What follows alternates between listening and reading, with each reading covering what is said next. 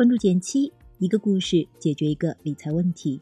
在公众号搜索“减七独裁，简单的减，七星高照的七。关注后回复“电台”，十本电子书，请你免费看。周一了，我们今天来聊一个有点烧脑但十分重要的话题：生产要素市场化配置。这九个字看起来十分抽象，但和每个人都息息相关。希望今天的科普能对你理解它有所帮助。上周的周报里和大家聊到了一个明确的改革信号：四月九日晚发布的关于构建更加完善的要素市场化配置体制机制的意见。有人把它叫做“王炸文件”，因为包含了太多太多的好消息，对于我们未来的投资理财、职业发展以及落户选择等各方面都会产生深远的影响。这期节目中。我也会带着大家一起解读。今天呢，先给大家理一个大逻辑，我们只需要抓住两个关键词：生产要素市场化。当年我从财经院校毕业的时候，很多金融相关专业的校友都希望能够去更大一些的城市发展。几年后，很多人因为没有办法落户，最终选择了回老家，而老家往往又没办法提供足够多的金融相关工作岗位。后来再联系的时候，很多人都已经改了行。这件事跟我们今天讲的主题有什么关系呢？听完这期节目再回头来看，会更有感触。好了，回归正题，文件里呢把要素分为五类：土地、劳动力、资本、技术和数据。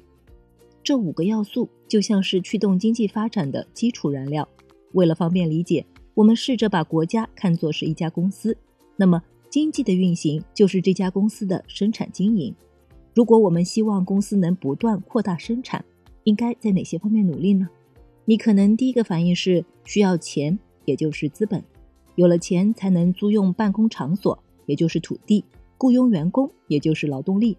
有了地方和人，才能进一步研发产品，这就是技术，达成产出。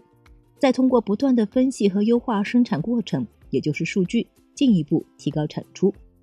你会发现，其实这五个要素就是我们进行正常生产经营活动所必不可少的基础。如果我们想要通过生产创造价值，必须投入生产要素。那么，在实际的经济中，这些要素是如何产生作用的呢？举个例子，大家都知道，中国有“世界工厂”之称，在过去很长一段时间内，我们的经济增长也极大的依赖对外出口。我们之所以能稳稳地成为全球产业链的一环，离不开人口这个要素的红利。数量巨大的适龄劳动人口提供了大量低成本的劳动力，普及的基础义务教育和高等教育确保了劳动力的基本素质。知道了生产要素的重要性，那这个市场化配置又是什么意思呢？是什么驱动了经济增长这个话题有着漫长而激烈的争论，争论了两百多年。大家现在有了一个大体共识：从长期看，一个国家的经济增长和三个要素有关：一是技术的进步；二，随着时间的推移，生产性资源的积累，也就是生产要素；在既定的技术或知识水平之下，现存资源的使用效率，也就可以理解为要素的配置方式。技术进步这个不用多说，每一次技术突破，整个经济就像开了外挂。我们的效率和产能以指数级的水平提升，但是在没有发生技术突破的漫长岁月里，而且生产要素的总量短期来看很难有增长。如果我们仍然想要提升经济产出，怎么办呢？还有办法，就是提升要素的使用效率。还是回到公司的例子，你会发现，同样多的钱，同样多的人。为什么有的公司能创造的价值是其他公司的数倍甚至数十倍呢？因为生产效率不一样。假设 A 公司的组织结构复杂，各部门之间信息阻隔，审批层层受阻；而 B 公司信息流通顺畅，人员和资源会随着业务的变化而在各个部门之间高效流动。你觉得哪家公司的效益会更好呢？我们所说的要素的市场化配置。其实就是希望打破那些阻碍要素自由流动的因素。按照最新的意见稿，如果我们能做到五大要素的市场化配置，从而促进更高效的流动，长期提升我们的经济产出。